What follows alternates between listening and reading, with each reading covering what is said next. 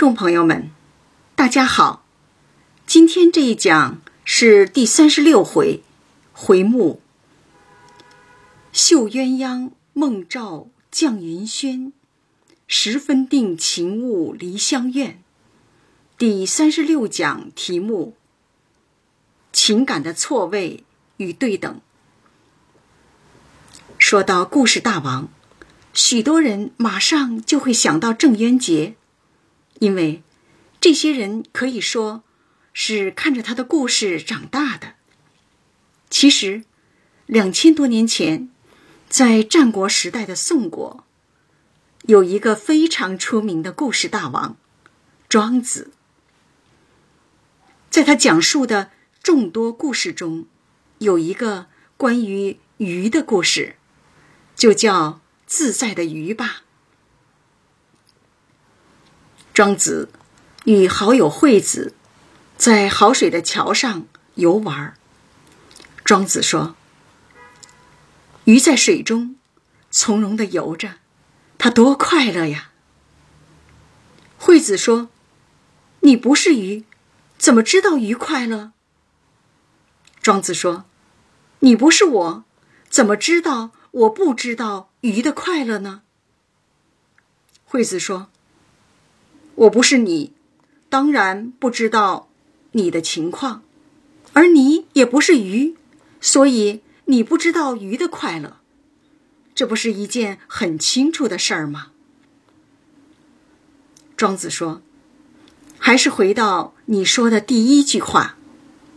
当你说‘你怎么知道鱼快乐’这句话时，你已经承认了我的知道。”所以才问我是怎么知道的？我是在好水的桥上知道的呀。惠子问的有道理，庄子答的有智慧，赢在了逻辑上。类似于此故事的，还有唐朝李白的诗句：“相看两不厌，唯有敬亭山。”宋朝辛弃疾的词句：“我见青山多妩媚，料青山见我应如是。”都是在以己度他。我自在快乐，鱼也自在快乐。我见青山妩媚，含情脉脉，青山见我也如此。就是因为鱼与山。不会回答，看着，既默认了自己的以为，以臆断代替了互动的结果。如果是以己夺人，我快乐，我看到的人会快乐吗？我对他好，他就一定会对我好吗？我爱他，他一定会爱我吗？我付出就一定会有回报吗？读了这一回，许多问题自会有答案。话说，贾母自王夫人处回来，见宝玉一日好似一日，心中自是欢喜。宝玉是贾母的心头肉，这次算是好了，可怎样才能防患于未然呢？贾母。便吩咐贾政的亲随小厮头以后倘有会人待客逐样的事，你老爷要叫宝玉，你不用上来传话，就回他说：“我说了。”一则打中了，得着实将养几个月才走的；二则他的心秀不利，寄了心不见外人，过了八月。才许出二门，贾母是最大的保护伞，因为这两条，宝玉可以有三个月自由自在的日子。贾母又命李嬷嬷、袭人等来，将此话说与宝玉，使他放心。贾母亲自分配任务，给了李嬷嬷存在感。让这个退了休的宝玉的老奶娘，感觉到了自己的价值，特别是把他排在袭人的前面，以示敬重。我一直没有忘记你。如何处理好退休与在职人员的关系，这是非常了不起的领导艺术。贾母这两条，免了宝玉最不愿意做的事儿：会人待客、走亲访友，甚至家庭中的晨昏定省，也就是每天向长辈的早请示、晚汇报。这是大家族的规矩，完全是形式主义。文革期间，我上小学，有段时间，每天被强迫着与小孩们一起在楼下单元门口挂着的语录牌前早请示、晚汇报。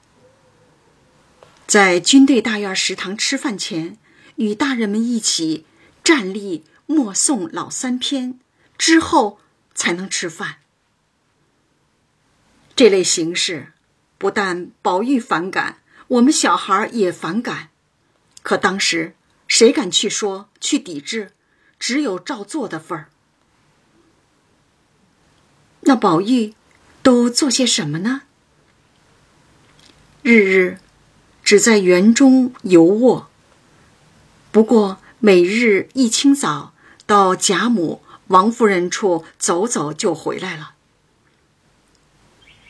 却每每甘心为助丫鬟充役，竟也得十分闲消日月，心甘情愿为丫鬟们跑腿儿，当代购买些小玩意儿，颠倒了主仆的关系，并以此为乐。看着宝玉这么闲着呆着，宝钗辈。有时见机劝导，宝玉生气地说：“好好的一个清净洁白女儿，也学的吊民孤玉，入了国贼路鬼之流。男人们这些须眉浊物，追求功名利禄也就罢了，不能容忍的是，怎么清净洁白的女儿？”也同流合污。不想我生不幸，亦且穷闺秀阁中，亦然此风，真真有负天地钟灵毓秀之德。我真是不幸，看到了闺秀中的女儿被浸染，真真辜负了天地灵秀之气呀！独有林黛玉。自幼不曾劝她去立身扬名等语，所以深敬黛玉。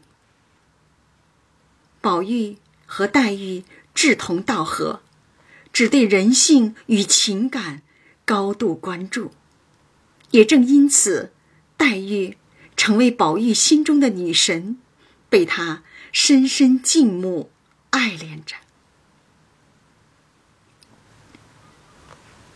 王凤姐自见金钏死后，忽见几家仆人常来孝敬她些东西，又不时的来请安奉承，生疑问平儿。平儿冷笑道：“我猜他们的女儿，都必是太太房里的丫头。如今太太房里有四个大的，一个月一两银子的分利。”下剩的都是一个月几百钱，如今金钏死了，必定他们要弄这一两银子的抢宗儿呢。这些向凤姐请安送东西的人，都是王夫人家中，是王夫人房中的小丫头的家人，为的是讨好凤姐，为自己的女儿。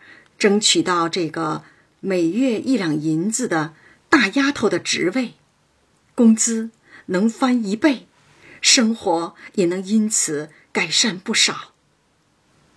对于这些穷苦人家，哪怕每月多一百钱都是好的。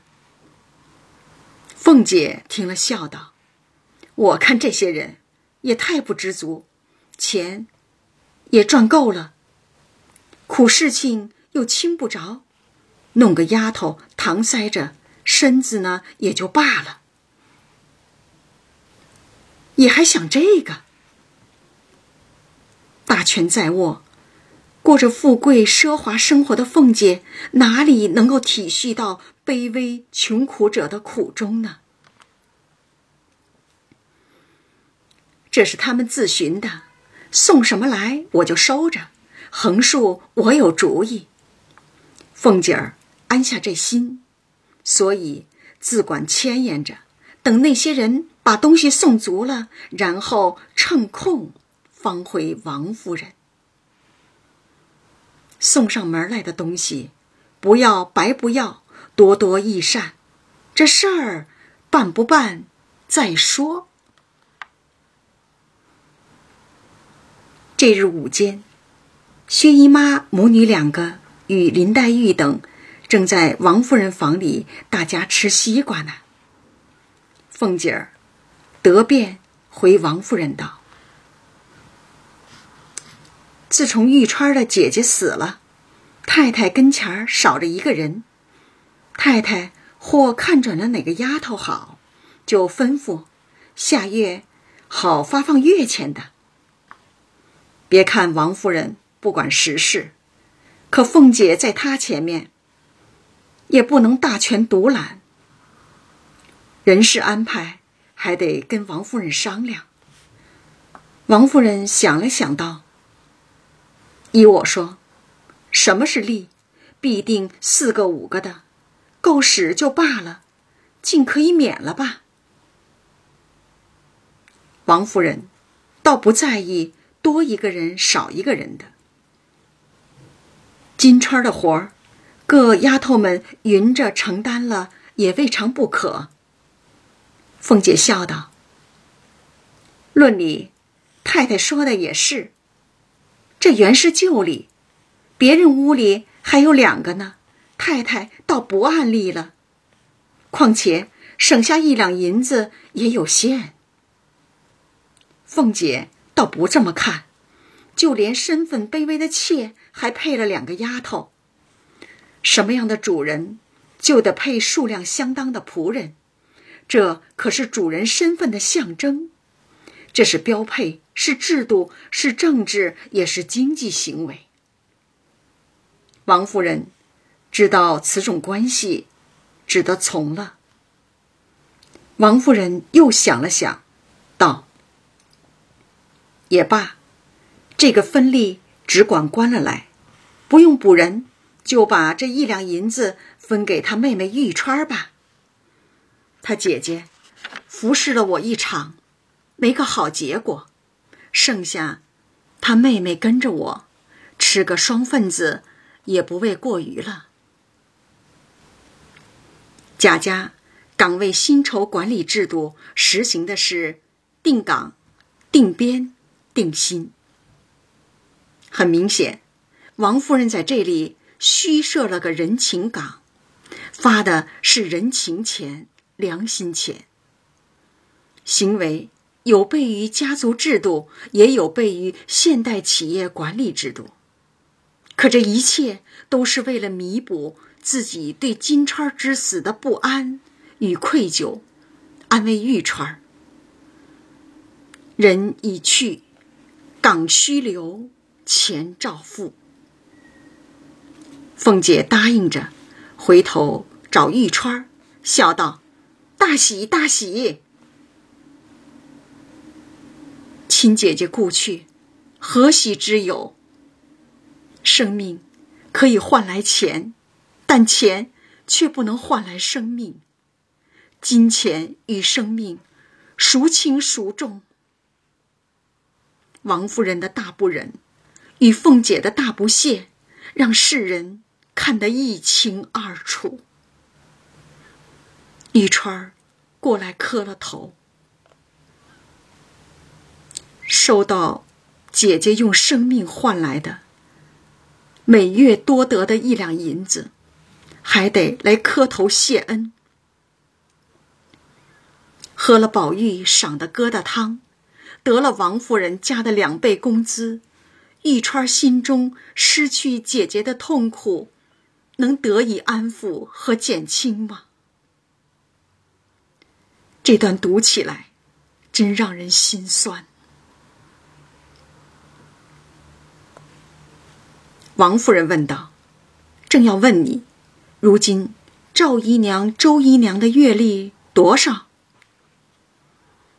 不但不管家，对贾政的两个妾身边这么近的人的工资待遇都不知道，也难怪贾母评价王夫人和木头似的。凤姐道：“那是定例，每人二两。赵姨娘有还兄弟的二两，共是四两，另外四串钱。就是四串钱呢，就是一些零花钱。”凤姐如数家珍，张口即出。王夫人道：“可都按数给了他们？一个不大说话。”很少过问管理之事的人，怎么细致的追查减薪的事儿呢？凤姐见问的奇怪，忙道：“怎么不按数给？”王夫人道：“前儿我恍惚听见有人抱怨说短了一吊钱，是什么缘故？”凤姐忙笑道：“姨娘们的丫头月例原是人各一吊。”从旧年，他们外头商议的，姨娘们每位的丫头分利减半，人各五百钱，每位两个丫头，所以短了一吊钱。被减薪的人是贾政的两个妾的丫头，每人减少一半的工资，幅度还不小呢。又继续推辞道：“这个事儿，我不过是接手，怎么来怎么去，由不得我做主。决定者是他们外头，凤姐只是个执行者。大家都知道，贾母是贾家的董事长，凤姐是总经理，难不成在这两者之间？”平白的又增加了个决策层吗？难道减薪这个决定真的与凤姐无关吗？又道出了个细节：先时在外头关，哪个月不打饥荒？何曾顺顺溜溜的得过一遭？这话里话外的也隐隐透露出。贾府的资金链条开始变得脆弱，出现了支付困难，有了经济危机的隐患。最先倒霉的当然是生活在最底层的丫头。首先选中的是卑微地位的两个妾的丫头。当然了，最终遭殃的一定是这个家族。王夫人又问：“太太屋里几个一两的？”凤姐道：“八个。如今只有七个，那一个是袭人。这就是等级制。贾母房里有八个大丫头，王夫人房里只能有四个大丫头。随月薪，虽然呢月薪是一样的，都是一两银子。”但人的数量上相差一倍。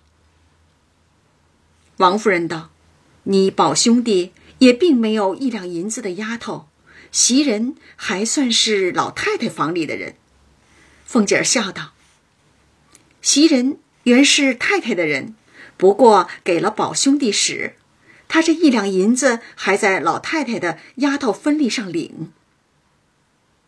宝玉辈分低。”房里的丫头虽多，但还没有月薪一两的高工资的丫头。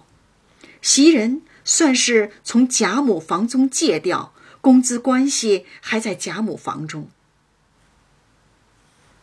就是秦雯、麝月等七个大丫头，每月人个月钱一吊；佳慧等八个小丫头每月人个月钱五百。还是老太太的话，别人如何恼得气的呢？尽管如此，宝玉在贾家的特权显而易见。二十七个仆人中，八个大丫头，其中一个月钱一两，七个人呢月钱一吊。八个小丫头月钱五百，如此优厚，两个姨娘能不恼不气吗？薛姨妈笑道：“只听凤丫头的嘴，倒像倒了核桃车子的。”你慢些说，岂不省力？凤姐，奔盘，凤姐呢，被盘问的这么细，也看出了王夫人的怀疑。无风不起浪吧？这么快的速度，忙于解释，就能撇清自己吗？是不是有些欲盖弥彰了呢？王夫人自有安排，明儿。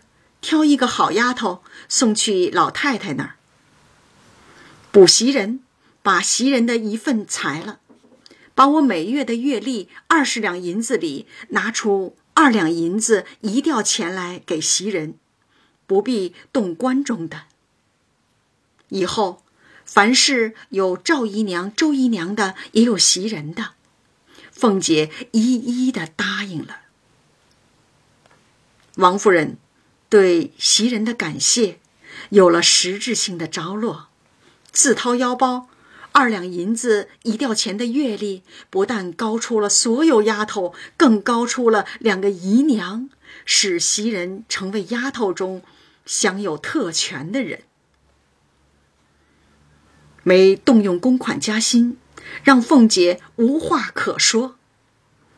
王夫人做的是为玉钏、袭人加薪。而凤姐做的是为四个丫头减薪，这凤姐怎么能得人心呢？不招人恨，招人骂才怪呢。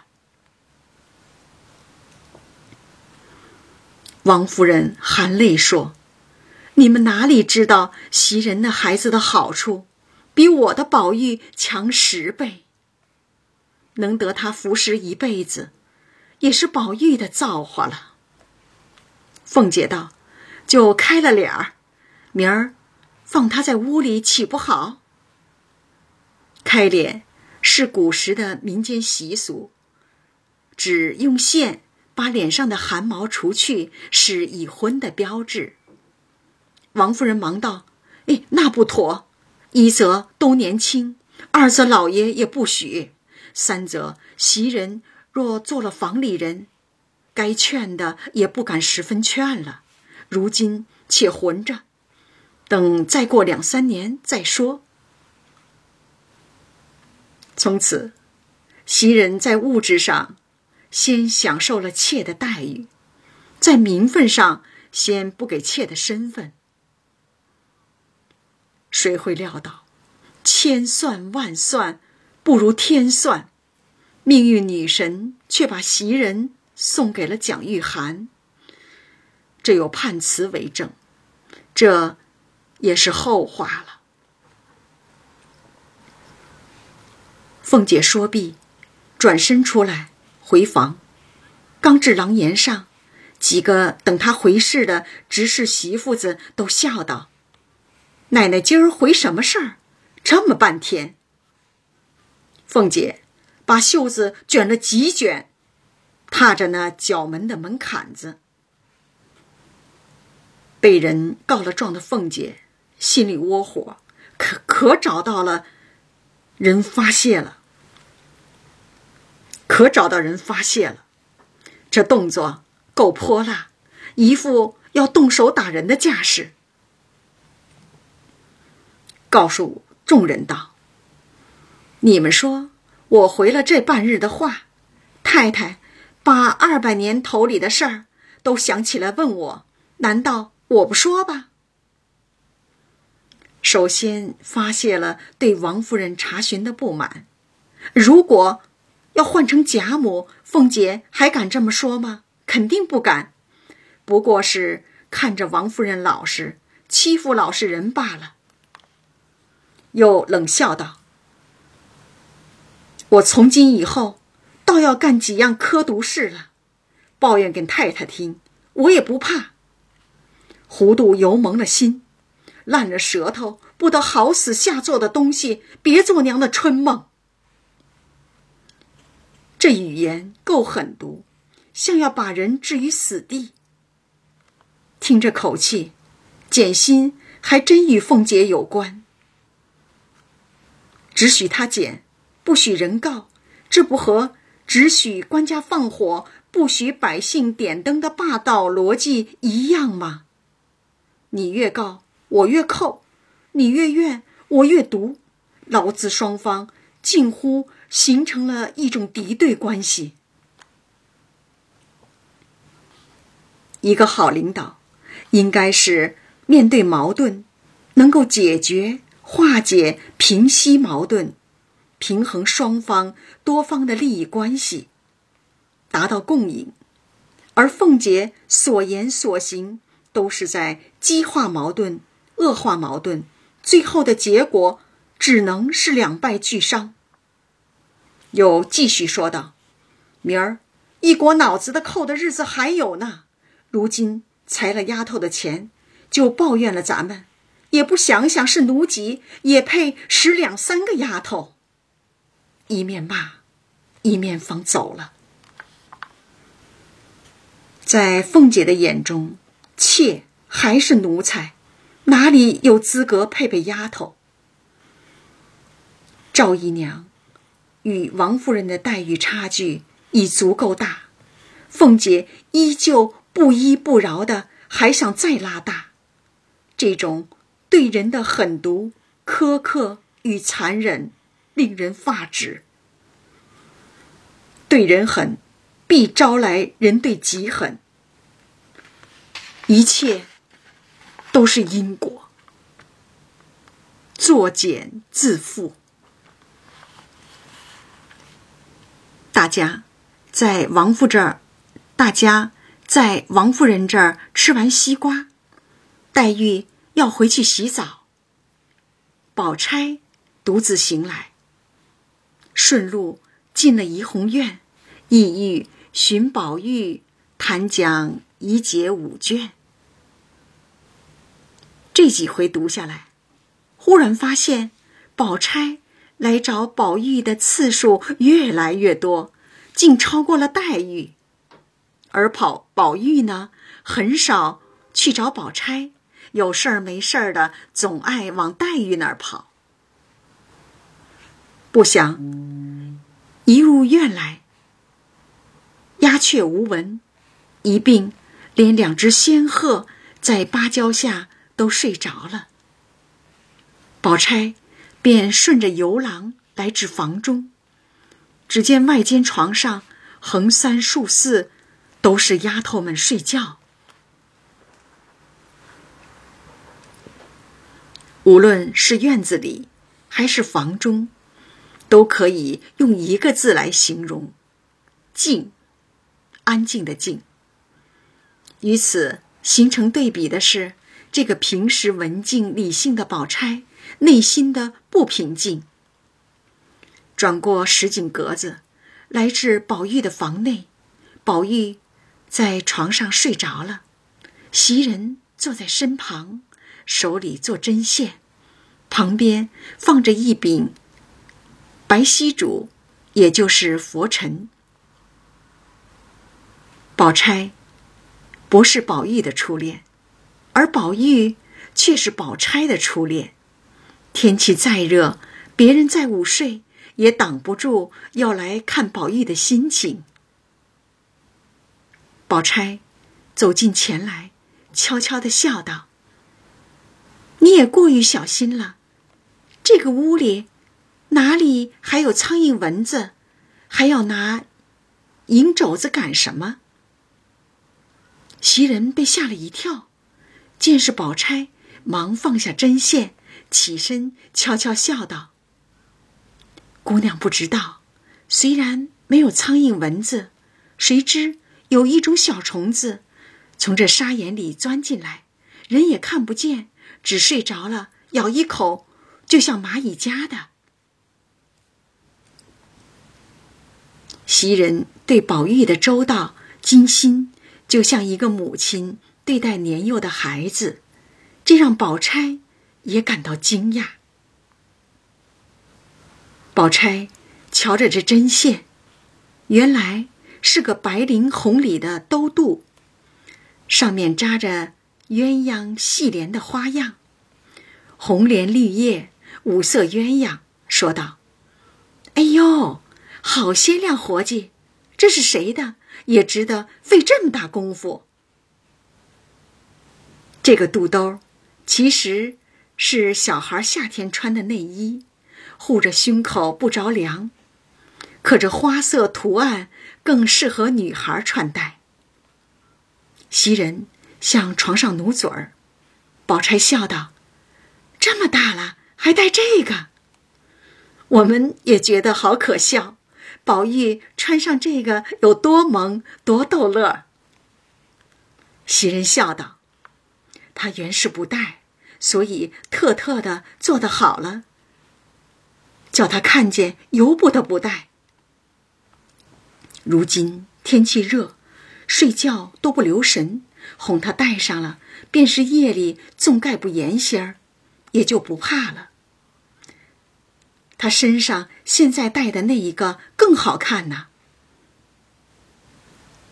针线活再好，也得看适不适合。袭人对宝玉也真是煞费苦心了。既然老太太、太太把宝玉托付给我，你宝玉就得听我的。我说合适就合适，不穿也得穿。袭人道。今儿做的功夫大了，脖子低的怪酸的。好姑娘，你略坐一坐，我出去走走就来。说着，出去了。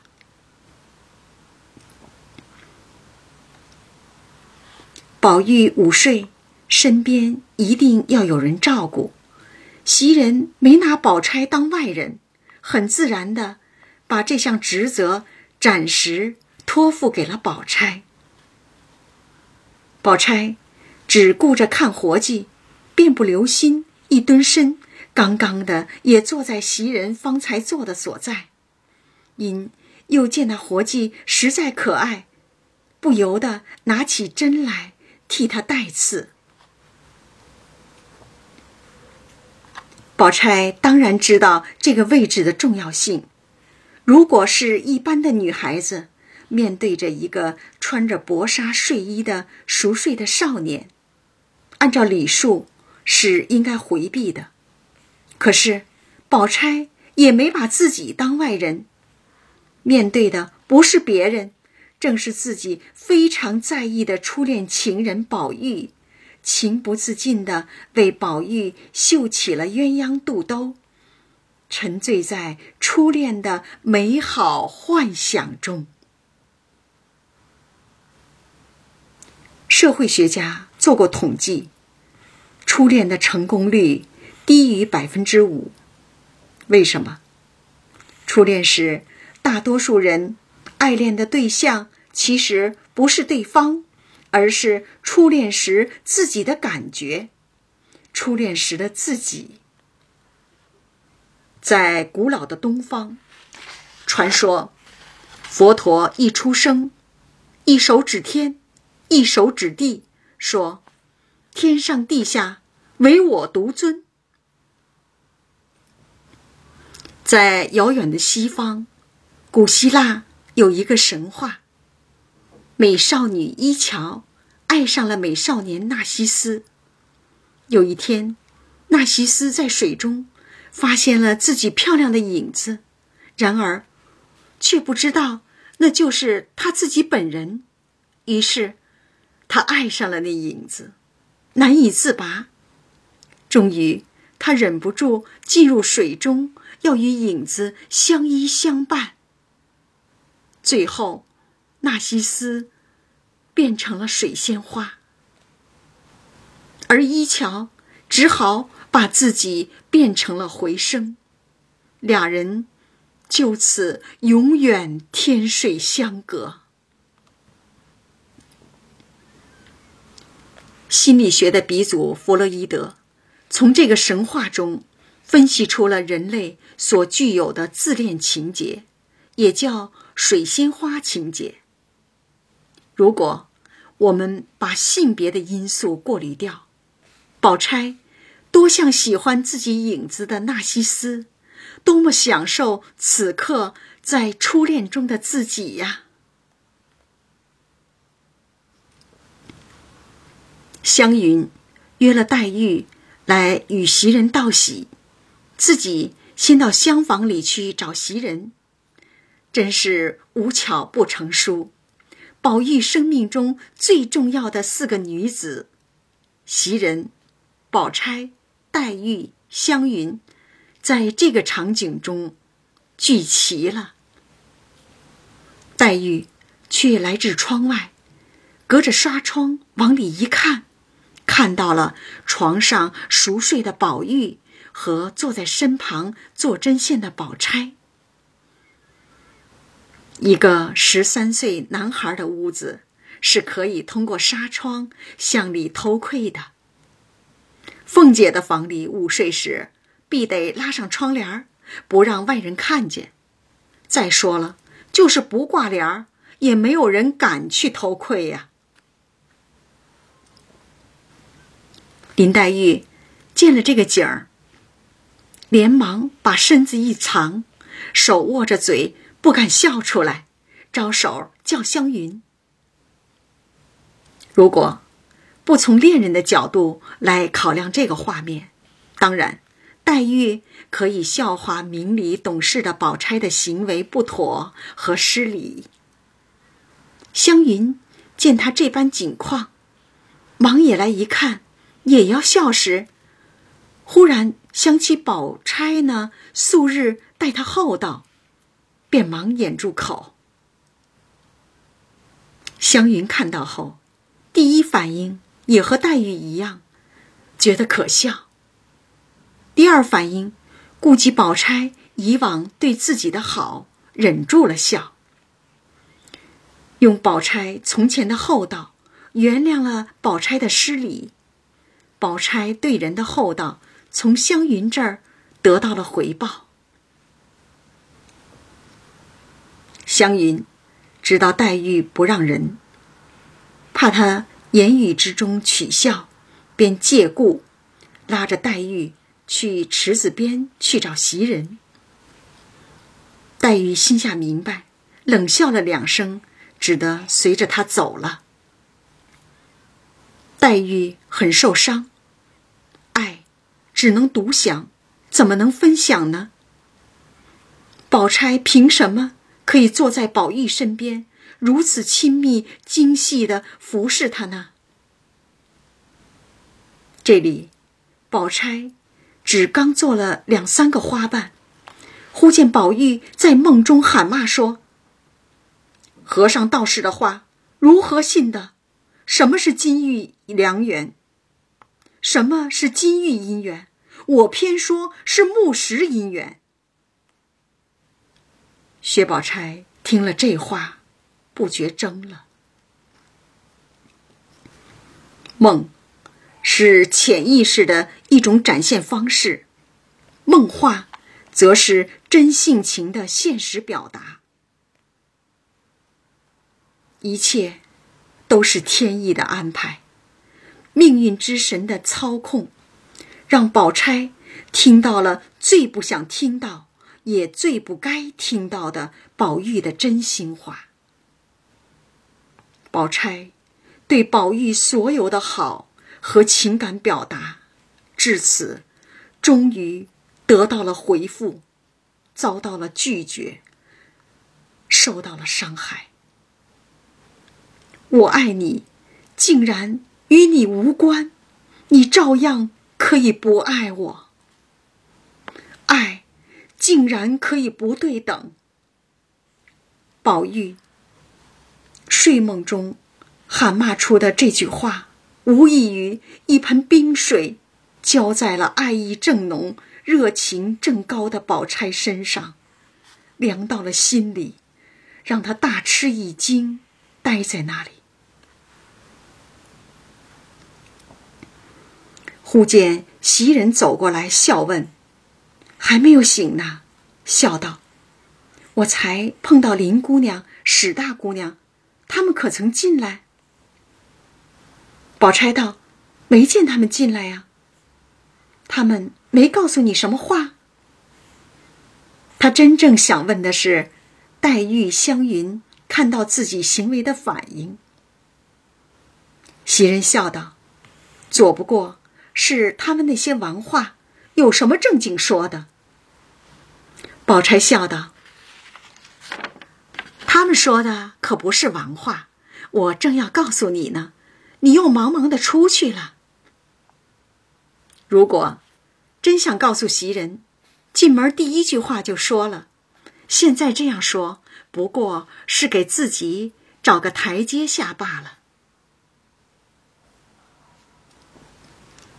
凤姐打发人把袭人叫来，告诉他了这个信儿，又叫他与王夫人叩头，且不必去见贾母。袭人照办，自己倒觉不好意思。袭人为宝玉做的一切，特别是挨打后的表现，终于为自己赢得了丫头们中的最高位置。真可谓是名利双收。表面上不好意思，心里却乐开了花。至夜深人静，袭人把这些告诉了宝玉。宝玉喜不自禁，笑道：“我可看你回家去不去了。从今以后，我可干。从今以后呢，我可看。”谁来敢叫你回去？母亲的这个决定，让袭人有了归宿，深得宝玉喜欢，无疑给他吃了一颗定心丸，再也不用担心袭人会离开他了。袭人冷笑道：“你倒别这么说。从此以后，我是太太的人了，我要走，连你也不必告诉。”只回了太太就走。太太给我发工资，我就是太太的人，你也管不着我。想走就是可以走的。宝玉笑道：“就算我不好，叫别人听见说我不好，你去了你也没意思。”母子连心。宝玉也懂得，母亲这样做实际上是用经济关系把两个人连在了一起，一损结损，一荣结荣。袭人笑道：“难道你做了强盗贼，我也跟着吧？”袭人反问宝玉：“难道你做了坏人，也强迫我跟着吗？”袭人的爱。表现在控制宝玉，宝钗的爱表现在改变宝玉，独有黛玉的爱表现在尊重宝玉，让宝玉成为他自己。这种爱的方式让宝玉深受感动。袭人更说道：“再不然，还有一个死呢。人活百岁，横竖要死，这一口气不在。”听不见，看不见，就罢了。很自然的说到死亡，这种方式让人分离，是世人无法抵抗的。再一次领着我们突破儒家传统的死亡禁忌。宝玉听见了这话，忙捂住他的嘴，制止延续这个话题。袭人深知宝玉性情古怪，你对他奉承，说你虚伪；你对他真情，又徒添悲伤。便谈到女儿如何好，又谈到女儿死，袭人忙掩住口。袭人今天不知怎么了，哪壶不开，偏提哪壶，绕来绕去的，又说到死亡。宝玉却在兴头上，便笑道：“人谁不死？只要死得好。那些个须眉浊物，只知道闻死谏，无死战。这二死是大丈夫死名死节，竟何如不死的好？文官的死法，就是应该拼死觐见皇上；武官的死法，就应该是为战争而死。”如果是这两种死法，还不如不死的好。为什么呢？必定有昏君他方见，必定有刀兵他方战，所以这绝非正死。政治不清明，既有昏君，才需要文死谏；时代不安定，既有战争，才需要无死战。我们大家想想，谁愿意生活在一个政治不清明、时代不安静的环境中呢？这都是社会的非常时期。那些文官武官也是非常人物，奸臣当道出英雄。百姓期待过安详太平的日子，在这样的日子里，每个人。应该怎样去释放生命的能量，展现人生的价值，完成自我的使命呢？还要知道，那朝廷是受命于天，他不圣不仁，那天帝也断不把这万己重任与他了。可知那些死的都是孤名，并不知大义。东西方文化一直有这样的说法：君权神授，王权受命于天。南朝的李后主李煜最不适合做皇帝，可是命运之神偏偏要把一国之君的权力赋予他。他的历史使命，正如王国维在《人间词话》中所说。后主则言有施加基督单合人类罪恶之意，国破家亡，成就了这个傀儡皇帝，变成了人类的苦难，最终走向了宋词圣坛的最高处，成为丰碑，升华为永恒。命运在捉弄人的同时，也是帮助人在苦难中愈炼。萃取生命的纯度。凡是打不垮你的，最终都能成就你走向崇高。可那些效忠献身于后主昏庸朝廷的臣子们，生命的意义何在？人生的价值又何在呢？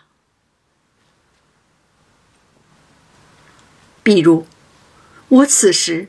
若果有造化，该死于此时的，趁你们在，我就死了；再能够你们哭我的眼泪流成大河，把我的尸首飘起来，送到那鸦雀不到的幽僻之处，随风化了。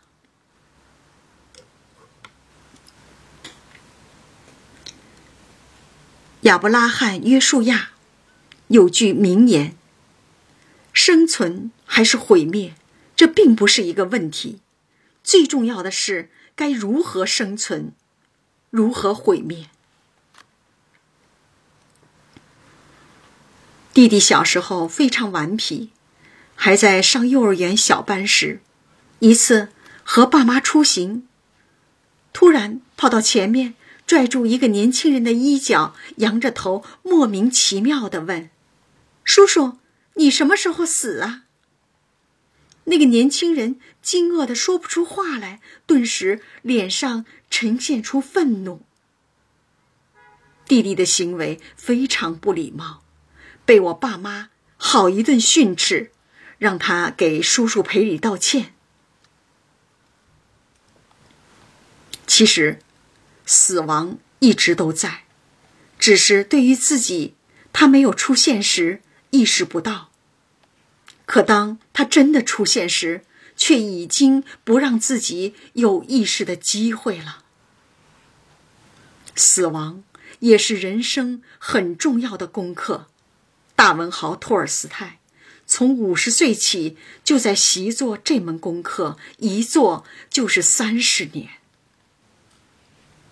宝玉的死亡，谈到了自己所有的认知，只有落实在自己身上才能深刻。把死亡浪漫化，变成行为艺术，反倒让恐惧消失了，有种安详自在的美在其中。宝玉崇尚的这种死亡方式，有个前提条件：你们都爱我，都为我哭泣，都为我垂泪，泪流成河。得到了这个。最理想而丰厚的爱之后，得到了这么丰厚的爱之后，生命获得了极大的满足感，便会自此自此再不要托生为人，就是我死的得时了。忽然之间来了一个大转折，变得毫无情感，毫无执着。跳出了生命的六道轮回，生命在当下了断，获得彻底解脱，完成了救赎，融入了广袤的宇宙中，升华到由色入空的境界。如果所有人都爱我，这个前提条件不具备，那么。我们的生命又将如何得以安放呢？一日，宝玉因各处游得烦腻，便想起《牡丹牡丹亭》曲来，想起了《牡丹亭》中的曲子，自己看了两遍，犹不切怀。明朝剧作家汤显祖的《牡丹亭》。在题记中，有这样一段话：“情不知所起，一往而深。生者可以死，死可以生，生而不可与死，死而不可复生者，皆非情之至也。”《红楼梦》是一本重情的书。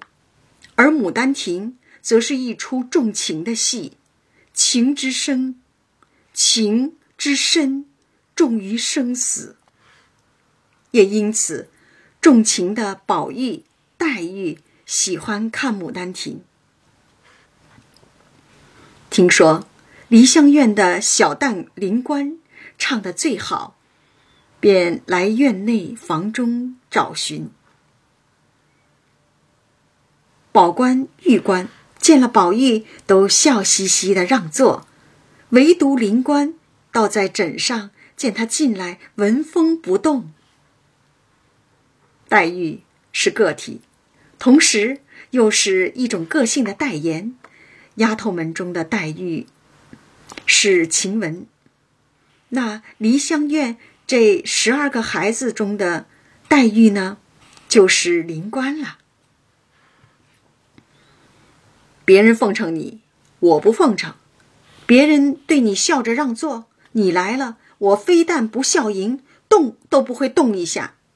别人对你宝玉众星捧月，与我无关。宝玉近前来，身旁坐下，又陪笑央他起来唱鸟情思一套。不想林官见他坐下，忙抬身起来躲避，正色说道。嗓子哑了，前儿娘娘唤我们去，我还没有唱呢。你进前来，我躲避，娘娘请都不唱，何况你宝玉了？一身傲骨之气，没把个宝玉放在眼里。宝玉这才发现，这灵官正是在蔷薇花下画墙的那个女孩。又见如此景况，从来未经过这番被人厌弃，自己便讪讪的红了脸，只得出来了。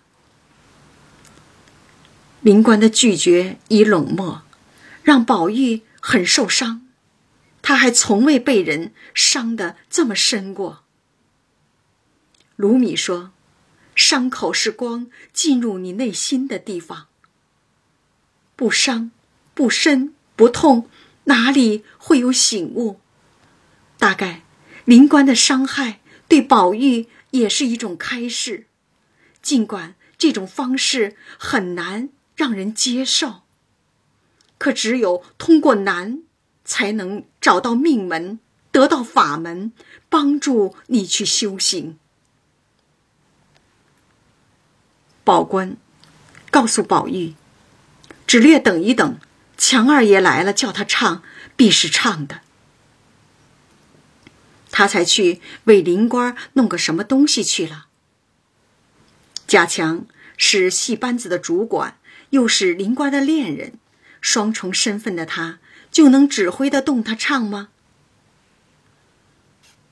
少时，果然见贾强手里提了个笼子，里面有一个雀儿，兴兴头头的往里头走着找灵官。宝玉问：“是个什么雀儿？多少钱买的？”贾强笑道：“是个玉顶金豆。”一两八钱银子，一面让宝玉坐，自己往灵官房里来。贾强用了近乎袭人一个月的工资买了一只鸟，只为博得灵官的开心。宝玉此刻把听曲子的心都没了，且要看他和灵官怎样。看得出。有了感悟的宝玉，有满足自己听序的需求，转移到了观察、欣赏他人的情感互动的层面了。感知思维的变化，带动了行为的变化。只见贾强笑道：“你起来，买了雀儿，你玩，省得天天闷闷的无个开心。我先玩个你看。”便拿些谷子哄那雀儿，在戏台上，在戏台上乱窜，先鬼脸齐至。众女孩子都笑道：“有趣。”独灵官冷笑了两声，赌气仍睡去了。贾强还只问好不好，灵官道：“你们家。”把好好的人弄了来，关在这牢坑里，说贾家是不自由的牢坑。学这个牢石子还不算，你这会子又弄个雀来，偏也干这个，你分明是弄了他来打趣害我们。你分明是弄了他来打趣形容我们，还问我们好不好？我们这些女孩子和这些鸟有什么区别？还不是让你们取笑而已。灵官的美，在于他的反抗精神，勇于在群体当中坚持自我，就是不从众，不人云亦云。在别人都拍手叫好的时候，我却说不。贾强听了，不觉慌起来。连忙赌身立誓，将雀儿放了，一顿将笼子拆了。这一对恋人是典型的女强男弱，行政上、名义上贾强管制灵官，可情感上却是贾强受制于灵官。这就是你愿答我愿挨，爱情中的一物降一物。灵官还说：“那雀儿还有老雀儿在窝里惦记着他。今儿我咳嗽出两口血来，太太叫大夫来瞧，不说替我细问问，你且弄这个来取笑。偏生我这没人管、没人理的，又偏病。说着，又哭了，自叹连鸟都不如。病情加重，跟前又无人管、无人理、无人问，越想越委屈，哭了起来。这一哭，把个贾强哭毛了，忙要再去找大夫。其实，病的治疗与身体的康复，都需要一个过程。林官也是个急脾气，恨不得瞧一回大夫，吃一剂中药就能药到病除。要知道，病来如山倒。病去如抽丝。见贾强要出去，林官又叫：“站住！这会子大毒日头底下，你赌气，你赌气，自去请了来，我也不瞧。”贾强只得又站住。真是个刀子嘴豆腐心。怕夏天炎热中暑，用请来也不看，制止了贾强的外出，弄得贾强左右为难，怎么做都不是。这就是爱，爱不都是在花前月下的卿卿我我？我爱你，就是要在你面前诉苦、撒娇、发脾气、哭泣。我爱你，就得接受你的一切，顺着你，爱。是纠缠，还是折磨？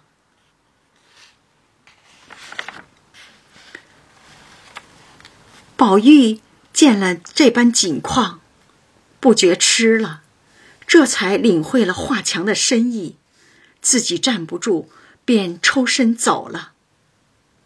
贾强一心都在灵官身上，也不顾送，因为照顾灵官，贾强。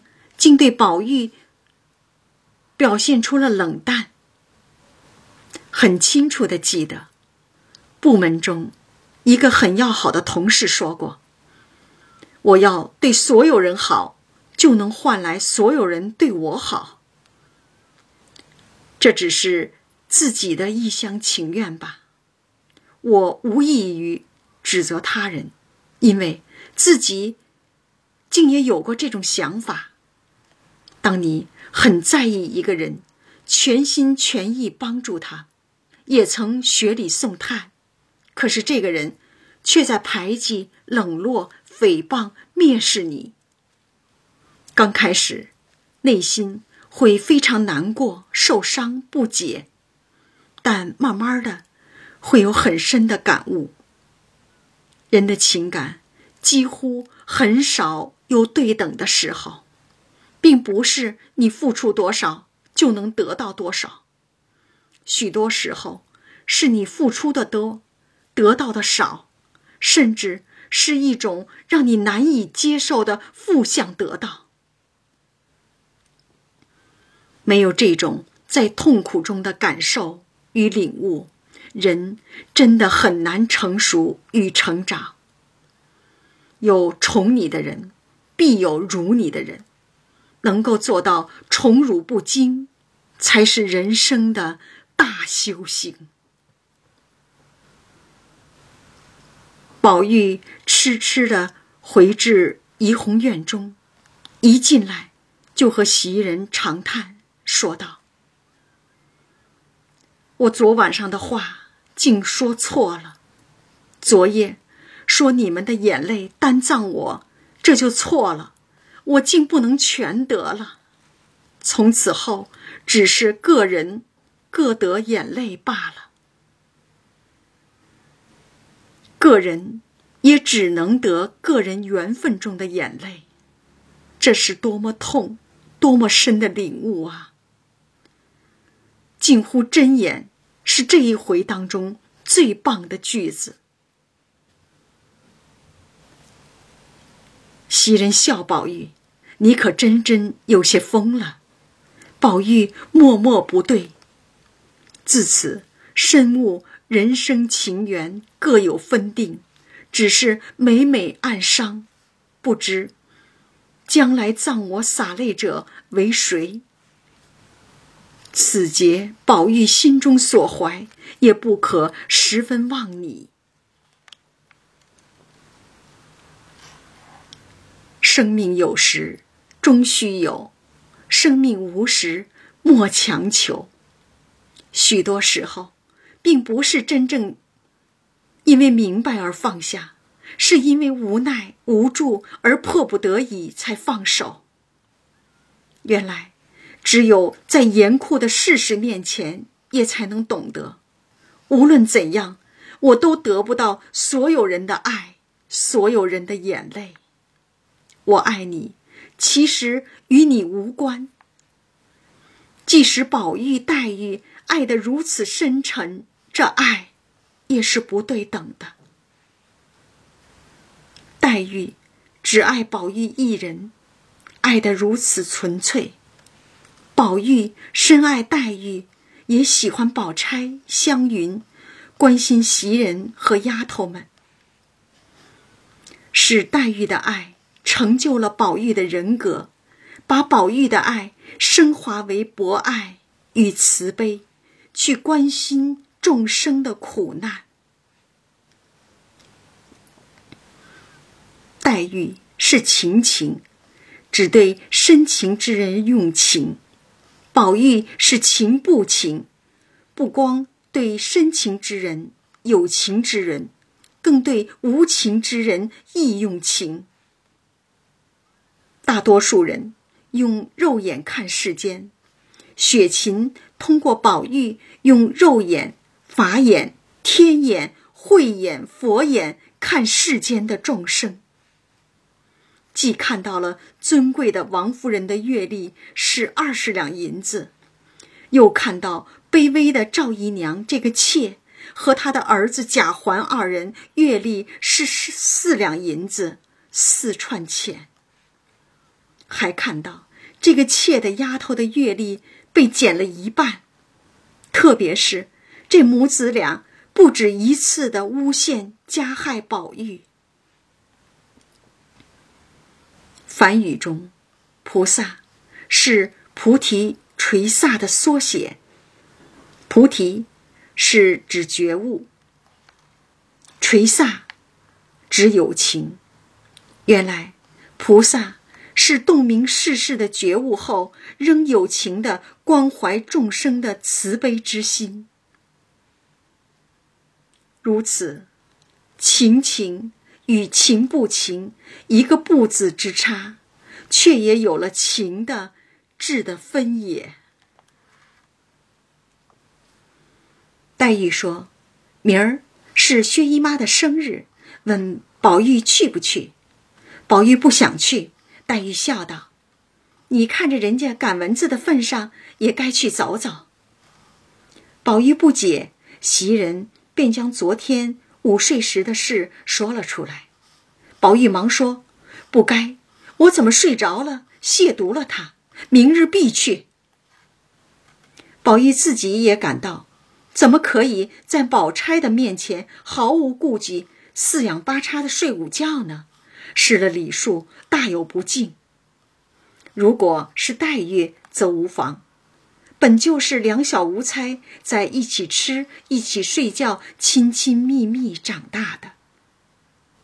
黛玉眼中看到的，好像是宝玉与宝钗的亲密，而宝玉用了较重的词“亵渎”，表明了两人的关系的身份与客气。宝玉大概是想去表示歉意吧。正说着，忽见史湘云穿得齐齐整整的走来辞，说家里打发人来接他。众人送至二门前，湘云回身叫宝玉到跟前，悄悄的嘱道：“便是老太太想不起我来，你时常提着打发人接我去。”宝玉连连答应了。